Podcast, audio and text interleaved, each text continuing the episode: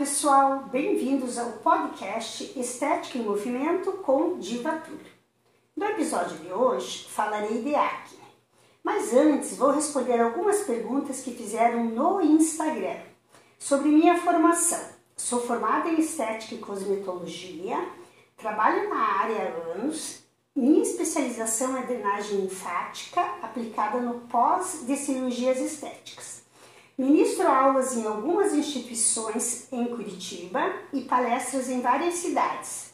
Sou acadêmica de jornalismo, tenho um canal do YouTube, Estética com Diva Túlio, e também ministro vários cursos livres aqui na capital onde resido, que é Curitiba.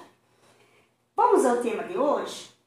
Segundo a Sociedade Brasileira de Dermatologia, acne é comum e é o nome dado a espinhas e cravos que surgem devido a um processo inflamatório das glândulas sebáceas e dos folículos pilosebáceos. Muito frequente na fase da adolescência, sem deixar de ser comum também em adultos, principalmente em mulheres. Além do incômodo das lesões, como na adolescência a aparência é um fator importante, o comprometimento estético determinado por alterações da pele pode atingir o lado psicológico e tomar, tornar o adolescente inseguro, tímido, deprimido, infeliz, com rebaixamento da autoestima e com consequências sérias que podem persistir pelo resto da vida. As primeiras lesões observadas na adolescência geralmente são comedões, os lugares cravos, com pouca ou nenhuma inflamação na região frontal. Em seguida, surgem lesões inflamatórias mais típicas na região do centro facial, depois nariz e queixo. A localização mais comum da acne é na face mas é comum o envolvimento do tórax e dorso, na maioria dos casos. A doença é leve e não provoca cicatrizes.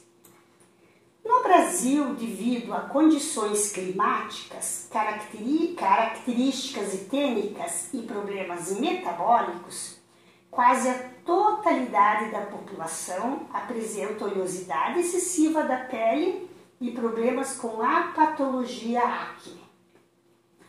E as causas da acne são muitas. Vários fatores contribuem para o aparecimento da acne. Vamos lá a esses fatores.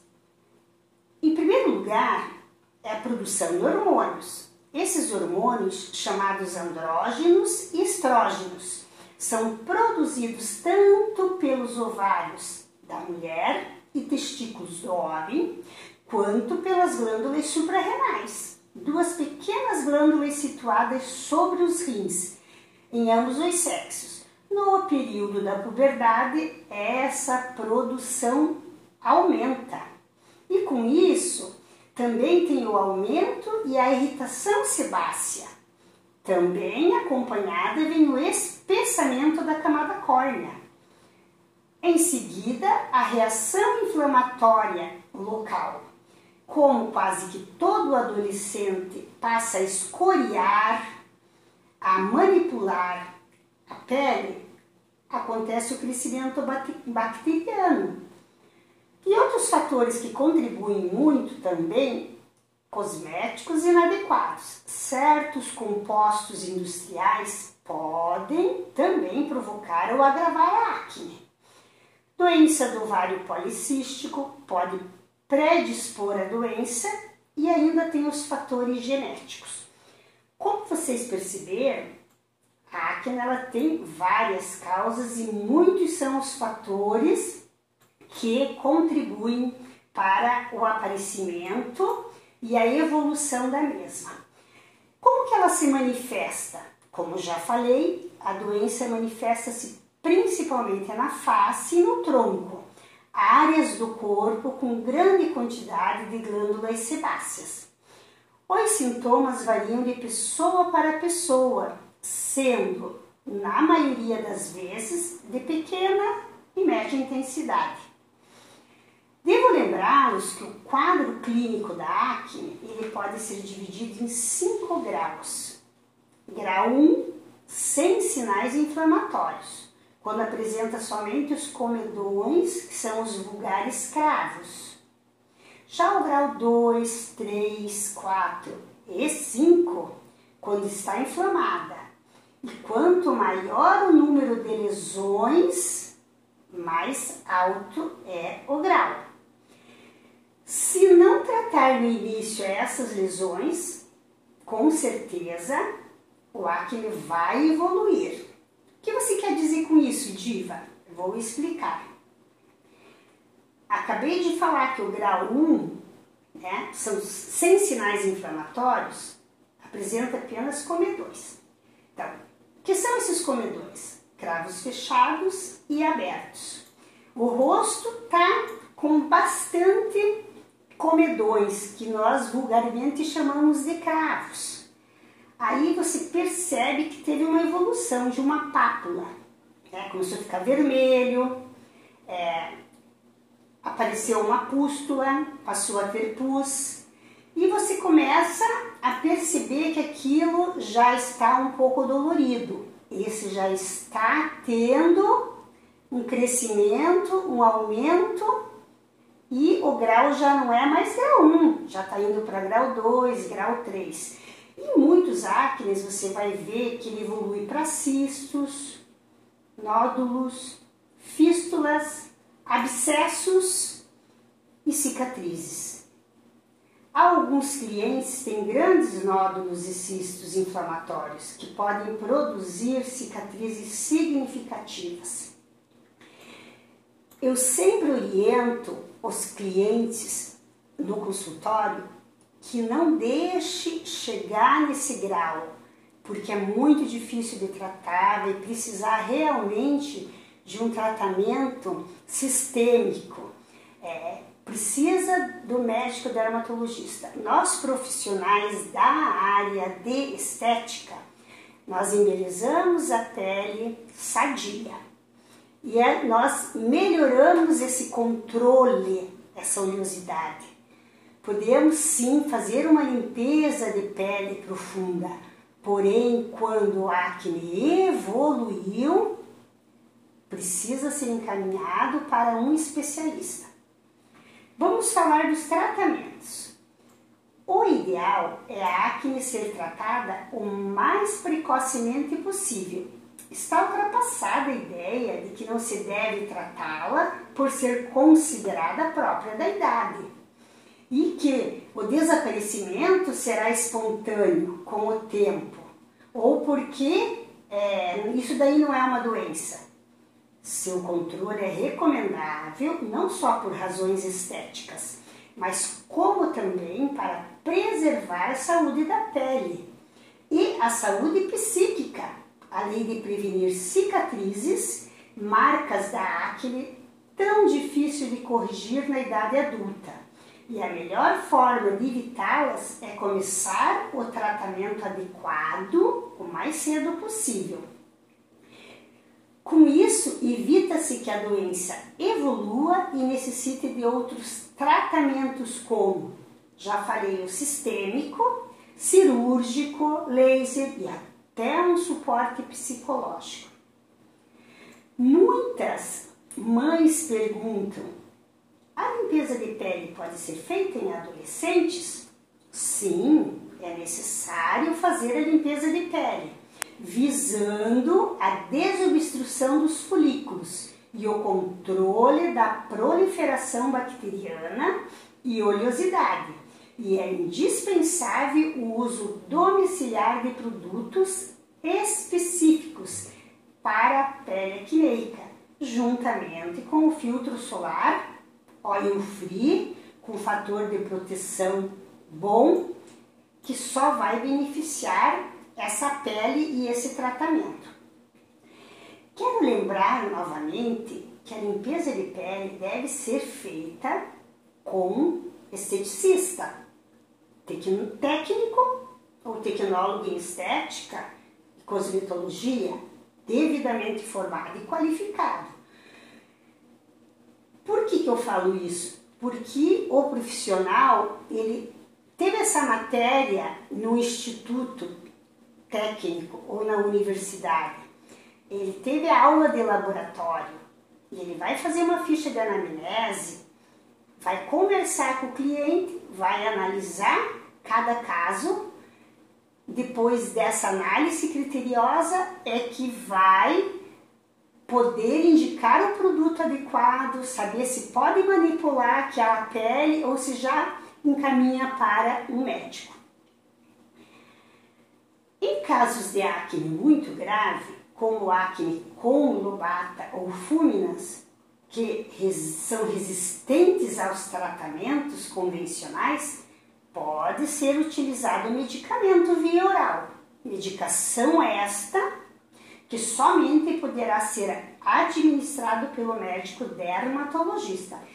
É, profissionais da área de estética não podem, de forma alguma, indicar medicamento para nenhum cliente. É importante informar que algumas pessoas apresentam melhoras com certos medicamentos e outras não. Por isso, pode ser que seu dermatologista troque sua medicação, caso o tratamento inicial esteja surtindo efeito para o controle do seu quadro. E tem mais, hein? Isso vale para todos. Não usem remédios indicados por pessoas leigas ou que tenham um quadro semelhante ao seu eles podem não ser apropriados ao seu tipo de pele, ao seu tipo de acne, tá? Porque, é, as, como já falamos, são vários fatores que desencadeiam e a classificação da acne também tem grau 1, grau 2, grau 3 e até a bactéria do acne também tem várias. Então, vale lembrar que a duração do tratamento é longa, geralmente nunca é menor que seis meses, portanto, paciência. Esclareça suas dúvidas com o dermatologista e com a esteticista que o acompanha. Eles sempre poderão orientá-lo da maneira perfeita. Como a gente diz, o correto é prevenir, né? Sim, esse é o correto. Então vamos lá. A prevenção começa com higiene adequada da pele, com sabonete ou produto de limpeza indicado especificamente para a pele oleosa ou acneica. A limpeza excessiva é prejudicial à pele como um todo, causando irritação e pode piorar as lesões. Por quê? A pessoa acha que lavando várias vezes no dia, ela vai melhorar e não vai, porque ela começa a tirar água da pele, ela desidrata e a pele, com uma forma de repor, ela acaba fazendo mais oleosidade ainda para a pele. Também se deve evitar cosméticos que aumentem a oleosidade. Acne, como já falei, tem forte componente genético e não se relaciona diretamente com alimentação. Apesar de vários tabus, é necess... é, não é necessário é, muita restrição alimentar para seu tratamento ou prevenção. Tá? Claro que tem pessoas e pessoas. Tem pessoas que dizem assim: ah, quando eu como muito chocolate, amendoim, nozes, castanha, eu percebo que tenho mais oleosidade na pele. Então, essa pessoa deve sim controlar é nessa alimentação. Mas vamos falar um pouquinho do sol, tá? A exposição ao sol pode melhorar um pouco essa pele. Porém, essa melhora é apenas temporária, porque a exposição exagerada acarreta piora no quadro. As pessoas com acne, como todos, mesmo os sem acne, devem se expor ao sol de maneira cuidadosa, racional e orientada. Falar de acne sempre aguça a curiosidade das pessoas. Quase em todas as famílias tem um adolescente com acne, um adulto com acne persistente ou uma gestante que no período gestacional sofreu uma alteração na pele. Nada de desespero. A acne tem tratamento. O conselho que deixo é para ninguém cutucar, escoriar ou fazer limpezas de pele em casa, sem cuidados específicos. Para isso, temos profissionais com produtos cosméticos de alta tecnologia, aparelhos com funções bactericida, fungicida, para asepsia, máscaras diversas para normalizar a pele sem maltratá-la, evitando com isso sequelas. Eu tenho essa matéria na íntegra no meu site blog Estética em Movimento. Quero pedir para vocês né, que me sigam aqui no podcast, se gostam das matérias também, é, divulguem para os amigos, compartilhem e vão lá no meu Instagram, me sigam lá, Diva Túlio. Como já falei no início, tenho também um canal, que é Estética com Diva Túlio. É, sempre procurando inovar, passar para vocês de uma linguagem simples, porém é que vocês consigam compreender o que nós profissionais da área de estética quer é, passar para os nossos clientes. Outra pergunta que me fizeram lá no Instagram é: o seu, o seu podcast é só para profissionais de estética? Não, o meu podcast é para profissionais de estética, para os alunos que estão ingressando nas escolas, para aqueles que estão se formando e para o cliente final, porque o cliente ele está é, buscando sempre é, novidades. E a gente vai dormir, enquanto estamos dormindo, a cosmetologia está evoluindo. É, é muito rápido isso tudo, né? Por isso a gente tem que estar tá buscando cada vez mais parcerias, parcerias com os médicos para que eles nos orientem como tratar cada caso, porque cada pessoa é uma pessoa e cada caso é um caso. Não são, as pessoas não são iguais. Então dizer que é, esse tratamento serve para todas as pessoas não é verdade. Por isso que a gente tem que é, tratar o cliente como único. Ouvir, conversar, chegar é, num denominador comum do que poder indicar e o que fazer. Esse é o legal.